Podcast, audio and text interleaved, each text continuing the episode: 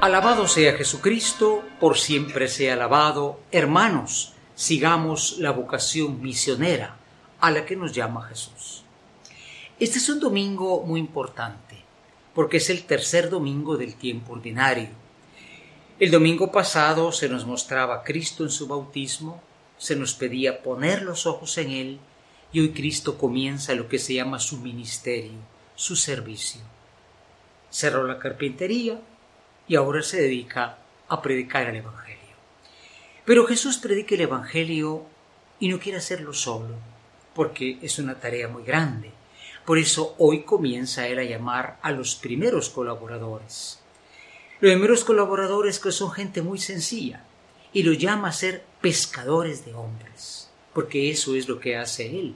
Él es el divino pescador, el que a través de la palabra invita a la humanidad a salir del mal, del pecado, de la enfermedad y de la muerte y tener la vida de hijo de Dios.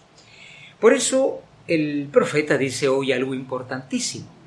Jesús, si ustedes tienen el mapa bíblico, comenzó su ministerio, su predicación en el norte, en Galilea, una tierra de paganos, o por lo menos con muchos paganos, eh, de mucha riqueza económica, y por lo tanto Dios puesto a un lado, como sucede en el mundo de hoy. Y dice esa tierra de sombras ve una gran luz. Jesús comienza en el ambiente más difícil, el ambiente de la incredulidad, del materialismo. Pero Él comienza a hacer esa luz.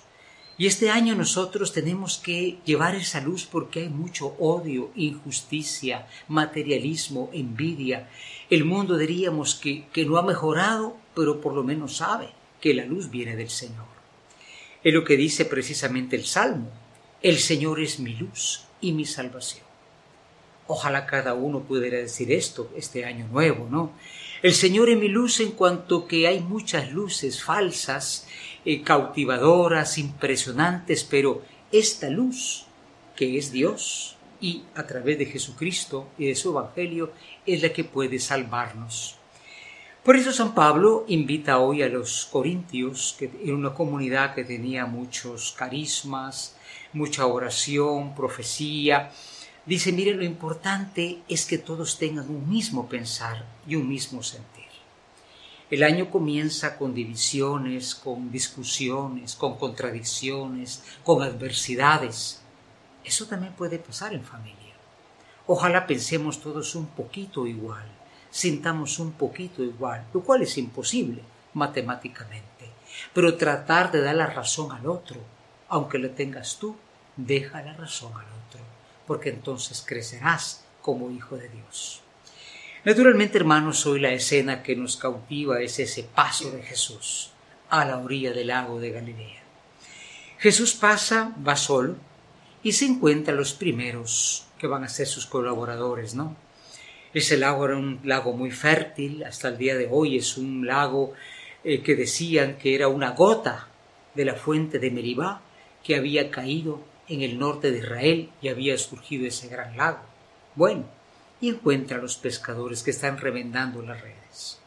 De pronto Jesús los convierte en sus colaboradores en su obra que es la evangelización, ser pescadores de hombres.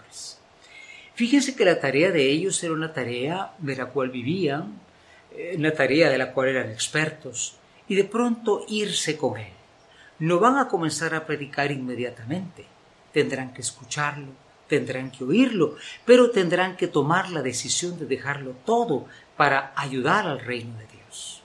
¿Por qué nosotros a veces nos quejamos del mal en el mundo, hasta del mal que puede haber en la iglesia, y no hacemos algo para que sea mejor? Hay que ser pescadores de hombres. Es decir, es un domingo de vocación para cada uno de nosotros, porque la iglesia somos todos. No son los religiosos, no son los catequistas, todos tenemos este, este modelo ciertamente que es Jesucristo para invitarnos a salvar a los demás. El modelo del hombre que rezaba bien. ¿Cómo ser pescador? En un pueblo todo el mundo miraba a una persona muy humilde, no le decían nada, pero decían, es que éste encontró a Dios. ¿Quieres evangelizar? Ora y con tu vida sé la mejor predicación para que muchos vengan al Señor. Amén.